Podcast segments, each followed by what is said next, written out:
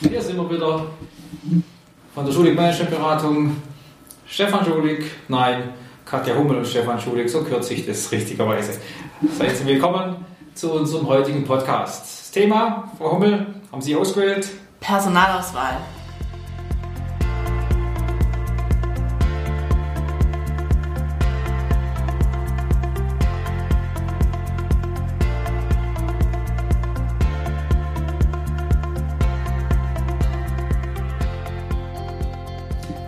Jawohl.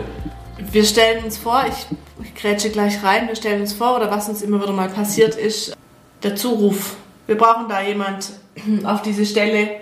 Mach mal die Auswahl, sprich mal mit dem entsprechenden äh, Vorgesetzten oder dem Bereichsleiter. Klär mal ab. Wir brauchen. Mach mal. Ja, also, ich glaube, das dürfen wir mit großer Bescheidenheit sagen, was bei uns hier geballte Power ste äh, steckt, was Personalauswahl betrifft. Die Frau Hummel macht es seit Jahren. Thema Personalauswahl, Bewerberprozesse, Zeugnisse. Was haben wir schon auch gemeinsam Zeugnisse geschrieben, Lebensläufe gelesen und es geht schon in die Hunderte, ich glaube fast schon vierstellig rein, was wir hier alles gemacht haben. Und deshalb haben wir uns auch dieses Thema rausgesucht, wenn es darum geht, wie wählen wir nochmal dieser Blickwinkel mehr unter Führungsaspekten als Führungskraft. Warum hat es schön im Einstieg formuliert? Der Chef sagt, wir brauchen jemanden. Oder idealerweise die Bedarfsanforderung kommt aus der eigenen Abteilung und wir brauchen jemanden, sei es aufgrund von Abgang, aufgrund von Rente, aufgrund von Fluktuation, mal egal, aber jetzt ist der Bedarf da und wir wollen schauen, welche Stolpersteine, auf welche Punkte Sie sich konzentrieren können. Neben dem, was wir sonst schon im Bewerberprozess über die Personalabteilung wissen. Genau, das Spiel beginnt. Ich nehme den Ball immer gerne auf, weil ich finde Personalauswahl eine ganz tolle Sache. Ich kläre natürlich zuerst einmal die ganz einfach banale Frage, was brauchen wir denn? Welche Stelle haben wir denn zu besetzen? Gibt es da vielleicht eine Stellenbeschreibung? Wäre natürlich ideal. Ich kläre mit den Vorgesetzten auch ab, wen suchen wir denn? Was haben wir für eine Qualifizierungsanforderung? Was brauchen wir denn? Wenn ich dann da schon relativ viel Futter habe, gibt meistens firmenspezifische Kriterien, wo schreiben wir aus. Da brauche ich nicht viel dazu sagen.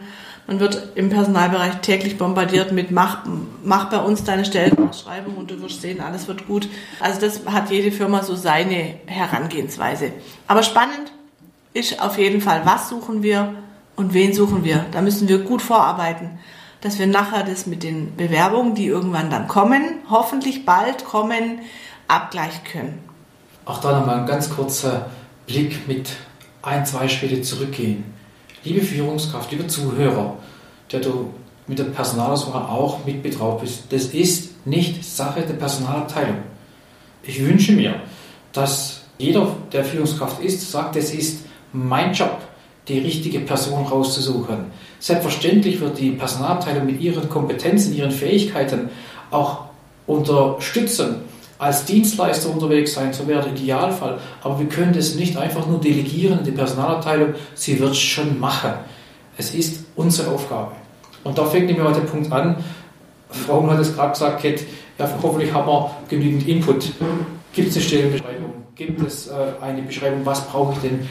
Wen brauche ich? In welcher Art und Weise? Und wenn es nicht gibt, dann ist jetzt die beste Gelegenheit, das zu machen und festzuschreiben. Weil wenn wir jetzt hier Vorarbeit leisten, ist mal später ich spanne den Bogen aufs Ende, wenn der Mitarbeiter ausgewählt ist und er ist eingestellt, die Einarbeitung wesentlich leichter und viel einfacher. Wir wissen, was wir von ihm erwarten, was diese Stelle mit sich bringt und welche Aufgabenstellung überhaupt dahinter steckt. Und nehmen Sie da dazu am besten den, der die Stelle gerade inne hat. Noch so ein kleiner Tipp.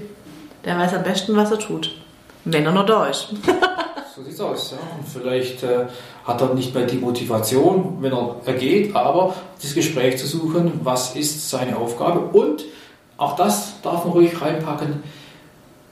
Eine der wichtigsten Aufgaben einer Führungskraft ist es, den Job Design zu machen. Das heißt, zu definieren, wie muss denn der Job aussehen. Vielleicht muss er gar nicht genau gleich aussehen, anders unter Umständen. Vielleicht muss ich Aufgaben verlagern. Für den einen Job Enlargement, für den anderen Enrichment und wie diese, diese schönen Begriffe alle heißen, aber ich kann überlegen, ob ich den Job nochmal anders gestalte. Das heißt, machen Sie auch hier nochmal Ihr Stellenprofil und überprüfen Sie, ob das so passen könnte. Nächster Schritt. Die Freude ist groß. Die Bewerbungen kommen. Ganz toll. Kann man sich richtig, richtig austoben, also ich mich zumindest. Ich finde es toll. Ich lese die Bewerbungen wirklich gerne. Natürlich hat man dann mit der Zeit so einen gewissen Scannerblick auch. Trotzdem, ich schlage die Bewerbung auf oder mache meine meine E-Mails auf oder wie das auch immer reinkommt, die, die Unterlagen. Was lese ich denn als erstes? Hm. Ich mache hier kurz Klammer auf. Deshalb ist wichtig, wenn Sie von uns beiden Ihre Argumente hören. Ich bin immer sehr, sehr skeptisch, Lebensläufe zu lesen und Zeugnisse zu lesen, weil ich weiß, wie wir sie auch selber produziert haben, wie schwierig das sein kann. Denn es gibt so viele, sei es vom Arbeitsamt gefördert oder von irgendwelchen Bildungsagenturen formulierte Dinge, wie man Zeugnisse schreibt, wie man möglicherweise auch die Lebensläufe, äh, Lebensläufe richtig tunt. Ich bin da sehr skeptisch, aber, und da gebe ich Frau Hummel vollkommen recht, lesen tue ich es allemal weil ich möchte vielleicht auf der Basis auch wissen, weiß denn auch der Bewerber, was drinsteht. Weiß der Bewerber, was das bedeutet? Kann er es richtig interpretieren? So gesehen ist es immer eine gute Steilvorlage, das im Rahmen der Vorbereitung auch sich angeschaut zu haben. Ja. ja, und spannend ist doch auch, wenn ich jetzt meine Vorarbeit habe, wenn ich weiß, wen ich suche, dann kann ich doch im Lebenslauf gezielt suchen und gucken, kann er das, hat er das drauf, weiß er schon, von was er redet. Und wir haben ja auch unsere Stellenausschreibung entsprechend formuliert. Finden wir uns da schon mal wieder? Das ist schon mal ein ganz großer Mehrwert. Der Vollständigkeit halber möchte ich schon ergänzen. Auch das ist in der Vorarbeit viel, viel wichtiger den Filter zu haben. Suchen wir jetzt eine Fachkraft, suchen wir eine Führungskraft, suchen wir eine Hilfskraft, wollen wir einen Leiharbeiter, gehen wir über eine äh, Personalagentur und so weiter. Das sind alles Dinge, die auch wichtig sind. Suche ich einen gewerblichen und einen, oder einen kaufmännischen. Da will ich gar nicht groß drauf näher eingehen, denn ich glaube, wichtig ist es, drumherum zu sehen und zu erkennen. Und wir machen heute eigentlich ein bisschen Experiment. Wir haben jetzt keine ausgearbeitete Dokumentation, sondern wir reden, wie der Schnabel uns gewachsen ist. Deshalb nochmal vielleicht nicht ganz so strukturiert, aber der Hinweis ist schon berechtigt. Ich möchte, dass Sie sich Gedanken machen im Vorfeld. Was brauche ich für einen? Bei der Stellenbeschreibung ist es easy. Da sind wir meistens dabei. Aber bitte fragen Sie sich auch, was brauche ich denn für einen Mensch? Was brauche ich denn für eine Art von Mensch? Welche Schwerpunkte muss der mit sich bringen? Und da tun wir uns mal ganz arg schwer. Da will der Chef ein Haudegen, wir wollen einen Teamplayer, der nächste will was anderes haben. Oder am besten die eierlegende Wollmilchsau. Der QSler will ein, ein ganz genauer und, und so weiter und so fort. Das ist schon immer richtig spannend. Und wenn wir hier nicht uns einig sind, brauchen wir ein Bewerbungsgespräch gar nicht gezielt führen, weil jeder hat seinen Blickwinkel. Ich glaube, es ist schon wichtig, dass wir spitz überprüfen, was für ein Mensch brauchen wir. Und wenn wir wissen, was für einen Typus brauchen wir, können wir später im Gespräch auch darauf uns fokussieren. Passt es oder passt es nicht? Dieser Spruch, Menschen werden wegen ihrer Fachkompetenz eingestellt und wegen ihrer Persönlichkeit entlassen, der ist so wahr wie, ich weiß gar nicht, wie ich es formulieren soll. Das ist einfach, das ganz, trifft den Nagel auf den Kopf. Da ist ganz viel dran und wir erleben das auch leider in unserer Führungs- Alltag erleben wir das ja auch ganz oft. Ja, Anschreiben sind jetzt nicht mehr ganz so modern, gerade in den Portalen wird schon darauf verzichtet. Ich freue mich, wenn er ein Anschreiben macht, zu überlegen, was von dem ganzen Lebenslauf, was vielleicht auf zwei, drei, vier Seiten formuliert ist oder noch mehr mit irgendwelchen Zertifikaten, was er denn von sich in den Vordergrund stellt, was wichtig wäre. Wenn es da ist, kann man es nutzen. Zweitens, der Aspekt des Zeugnisses, auch ein ganz wichtiger Punkt. Was steht denn drin? Wobei viel wichtiger ist, was steht nicht drin. genau.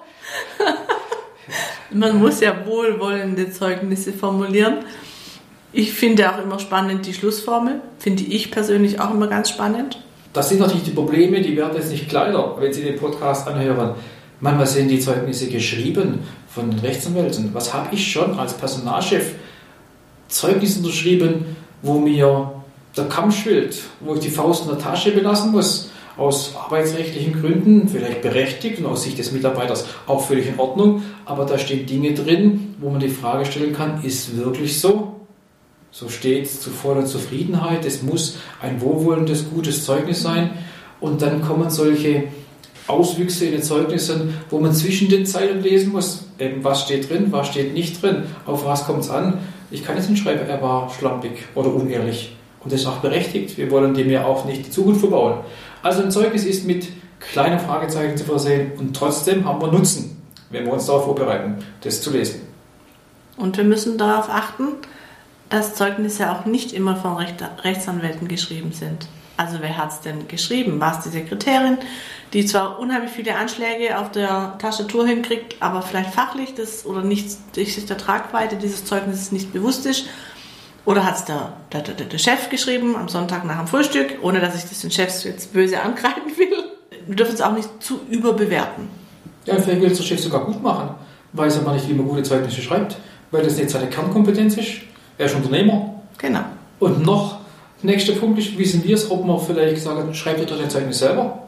Auch das kommt öfters mal vor und dann meint man, es gut gemacht zu haben, aber ein Personal auf der anderen Seite interpretiert es nochmal ganz anders. Mhm, genau, genau. Also Sender-Empfänger-Problem ist auch hier nicht ganz außer Acht zu lassen. Aber lassen wir soweit mal diese Impulse und Stolpersteine. Nächster Schritt wäre, wenn wir so eine Personalauswahl betreiben. Ich mache ein Telefoninterview. Ich habe mich entschieden oder durfte entscheiden, der könnte passen. Natürlich schreibe ich den vorher an. Ich rufe nicht einfach nur so an, sondern ich, also den, einen Vertriebsbewerber rufe ich einfach an, weil das muss er können, aber jeder andere wird per E-Mail angefragt, hätten Sie Lust, hätten Sie Zeit, unverbindlich einfach mal ein Telefon-Interview. Ich will ihn auf der Tonspur. Ich will hören, was er mir zu sagen hat. Ich will hören, ähm, ob ich ihn für unser Unternehmen begeistern kann das ist für mich so ein erster Impuls. Wie gesagt, bei Vertriebsmitarbeitern mache ich da eine Ausnahme. Die müssen das so können und die können das auch, die richtig Guten. Aber das ist eine Stellvorlage. Auch da sich überlegen, wie führe ich denn das Telefoninterview? Der Vertriebler muss reden können. Und wenn er das schon im Vorgespräch, im Telefonat nicht kann, haben wir ein Problem. Aber sind sie auch so gut, wenn ich jemanden habe, der nachher nicht der Kommunikator sein muss, dann muss so ein Telefoninterview auch nicht glänzen und geflissentlich alle möglichen Vokabeln hervorragend drauf haben, wenn die Aufgabe eine andere ist. Sie merken dort schon, hängt davon ab, was will ich vereinen und welche Fähigkeiten muss er an den Tag legen. Muss er reden können oder vielleicht muss er auch nur Texte können. Dann wäre das nicht so tragisch. Und ich merke es im Telefoninterview ganz schnell, was er für Einstellung hat. hat er, was hat er für eine Einstellung zur Arbeit? das merke ich in der Stimme. Das kriegt man wirklich mit zwei, drei Fragen, kriegt man das wirklich ganz schnell mit, wie er läuft. Passiert auch häufig, dass im Telefoninterview man diese Frage auch stellen darf, wie sieht der Preisrahmen aus? Manchmal fällt er auch ganz schnell raus und wir hätten ein Gespräch geführt und am Ende kommt dann die Frage, freundlicherweise erst am Ende des Gespräches, welche Gehaltsvorstellungen und da ist man diametral auseinander. Und wenn wir ein Telefongespräch machen, haben wir auch die Kosten sehr deutlich runtergefahren, ja. ohne großen Aufwand, definitiv. Ich habe noch einen Gedanke, wenn wir dann nach dem Telefoninterview, nächster Schritt, wir laden auch die entsprechenden heißen Kandidaten dann auch ein. Mhm. Wer ist bei dem Gespräch dabei? Ich habe es schon oft erlebt, dass wir dann zu fünf sind. da ist dann. Äh, für den Bewerber. Ja, wir machen das ja auch als Dienstleistung in der Schule Menschenberatung, so eine Personalauswahl zu betreiben ohne dass wir Headhunting machen, aber den Prozess als solchen zu begleiten, den roten Faden drauf zu haben, die Vorauswahl zu betreiben und man stellt da ganz schnell fest, dass dann der Personalverantwortliche dabei ist, die Führungskraft ist dabei, dann ist vielleicht der Chef noch dabei, weil Personalentscheidungen sind wichtig, dann ist der externe Berater noch mit dabei und wir haben volles Haus und sitzen auf der einen Seite und der arme Bewerber sitzt auf der anderen Seite. Ja, hatte ich auch schon, hatte ich auch schon muss man sorgfältig aus, auswählen, ob das für das erste Gespräch der richtige Rahmen ist. Ich denke meistens, dass ähm, derjenige auf jeden Fall dabei sein sollte, der die Stelle ausgeschrieben hat, damit er, weil der am besten die Anforderungen kennt und die Führungskraft würde nach meinem Ermessen auch reichen. Wenn es dann in die detaillierten Eckpunkte eines Arbeitsvertrages unter Umständen geht, dann darf gern die Personalabteilung dazukommen, die dann auch vielleicht einen Mustervertrag dabei hat Was ich mal nett erlebt habe, was ich richtig toll fand, dass der Chef wusste, dass wir im Vorstellungsgespräch sind, also der Geschäftsführer, und er ist einfach vorbeigeschneit. Das habe ich dem Bewerber anfangs gesagt und das fand ich richtig, richtig cool. Er war dann kurz wie so eine Stippvisite dabei und hat dann einfach sich eine Viertelstunde mit dem unterhalten. Und das finde ich so eine Möglichkeit, das finde ich richtig gut. Das ist einfach ein weiterer Blickwinkel. Und ich achte sehr genau als Führungskraft darauf, wie sich dort der Bewerber schlägt gegenüber diesem Neuankömmling des Unternehmers. Genau. Hat was. Man kann das ja sogar planen Eben. in Kombination. Ja. Hat was. Ich muss noch kurz reingreifen. Wichtig ist natürlich, dass der Chef sich vorher diese Bewerbung angeguckt hat. Das ist natürlich elementar wichtig dass wir da, dass wir ihn gut gebrieft haben, dass wir auch sagen, warum wir den entscheiden oder den einladen wollen und dass er auch da auch das Commitment angibt, ja, okay, ich will den sehen. Und nicht reinkommt und nur seine Firma vorstellt. Nein. Und eine Viertelstunde nur erzählt, wie toll die Firma ist. Er sollte auch vom Bewerber was mitkriegen. Genau. Der genau. Gesprächsanteil sollte zumindest mal schön verteilt sein. Vielleicht noch gegen Ende unseres Podcasts noch ein paar Tipps, was wir im Gespräch machen sollten. Da gibt es viele Fragestellungen, da gibt es Bücher dafür, hunderte von Fragen, die man stellen könnte, um man sich die entsprechend raussuchen. Was uns eigentlich auch wichtig ist in den vielen Gesprächen, ist, auf was wir noch nebenher schauen sollten. Frau hat einen angesprochen zum Thema Einstellung. Wie ist sein Verhalten? Das Verhalten reflektiert die Einstellung. Die Einstellung reflektiert seine Werte. Wir können viele Probleme lösen, mal später, wenn der kommt. Aber wenn die Einstellung und die Werte von ihm nicht mit denen übereinstimmen, zumindest zu großen Teilen, dann haben wir es schwer. Menschen werden wegen ihrer Fachkompetenz eingestellt und wegen ihrer Persönlichkeit, ihrer Einstellung, ihren Werten wieder entlassen. Deshalb, um das rauszukriegen und genau hinzuhören, müssen wir auch manchmal noch die Gelegenheit nutzen, eine Frage zu stellen, die ihn tatsächlich etwas unter Druck bringt. Raus aus dem Normalen hin zum Druckverhalten da kommen dann diese Verhaltensmuster sehr deutlich raus. Wie reagiert er? Und wenn ich weiß, was ich von Mensch brauche, dann weiß ich auch, wie derjenige reagieren sollte. Und das gibt mir wieder äh, entsprechenden Pluspunkt, Minuspunkt bei der Bewertung des Mitarbeiters, des potenziellen, beziehungsweise in dem Fall des Bewerbers. Das wäre Druckverhalten reinbringen. An irgendeiner Stelle, sicherlich nicht am Anfang. Und das Gegenteil wäre auch wichtig.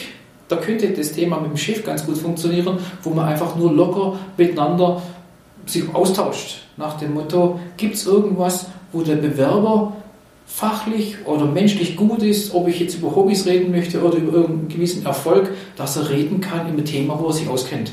Wo man sagen kann, das ist mein Komfortthema. Vorher habe ich ihn aus der Komfortzone rausgeholt. Jetzt geht es darum, wie schaffe ich es, dass er auch mal redet ein Thema, wo er sicher ist und wie er sich dort verhält. Und dieses, dieses äh, Herzensthema, wie wir es ja auch nennen, finde ich ganz spannend, wenn man Azubis einstellt. Weil die sind ja sowieso aufgeregt. Und wenn man mit denen dann mal völlig quer redet über Motocross oder was auch immer, was halt in der Bewerbung steht, dann werden die sowas von, von, von locker, dass ich das also echt nur empfehlen kann. Ich habe irgendwann mal in einer Hobby von einem Bewerber gesehen, dass er die Gebärdensprache beherrscht dieser Moment, wo er mir aufgezeigt hat, in der Gebärdensprache mal kurz zu erzählen, wie er ist, das war fantastisch. Richtig lustig. Das glaube ich, ja. Und da hat man gesehen, was der Mensch wirklich für Werte hat. Wenn er in der Gebärdensprache aufgeht und erzählt, ich kann es gar nicht prüfen, ob er das richtig macht oder falsch, aber er ging drin auf und ein Zeichen dafür, wenn der was beherrscht und wenn er was drauf hat, dann kann der richtig loslegen. Sofern ich weiß, was er eigentlich haben möchte. So, wir haben viele Gesichtspunkte beleuchtet. Jetzt die Frage, welchen Mehrwert hat dieser Podcast für Sie? Ja, ich hoffe, er hat einen.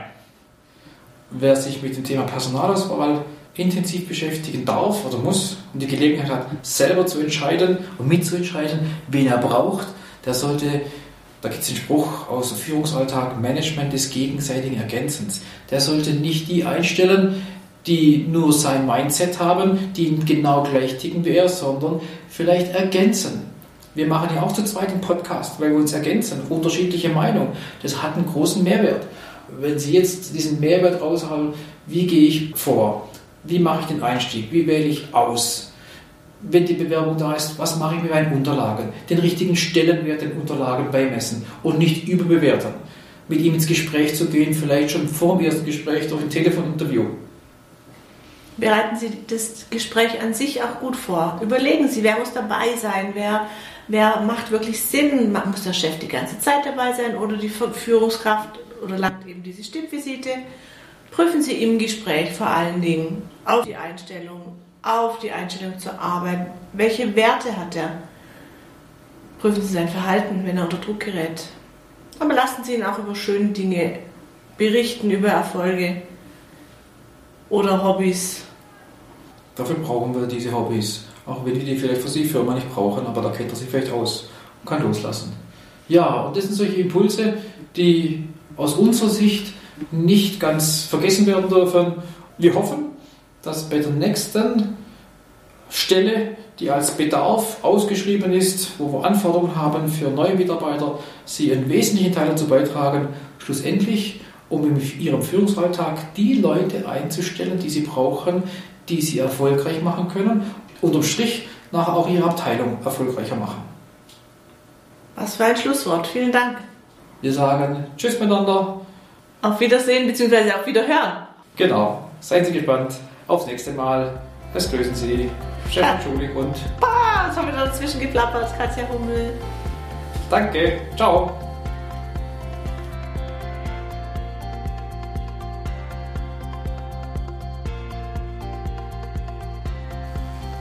Das war wieder eine Podcast-Folge von Führungskraft für Führungskräfte. Dabei waren Katja Hummel, Personalreferentin, Personalentwicklerin und meine Assistentin. Ich bin Stefan Schulig und freue mich, wenn Sie sich für unsere Produkte rund um Mitarbeiterführung interessieren. Schauen Sie auf meiner Homepage schulig-management.de vorbei. Hier finden Sie zum Beispiel ein noch kostenloses E-Book und wertvolle Videos rund um wichtige Führungsfragen. Denn wenn Führung fehlt, geht Führung schief.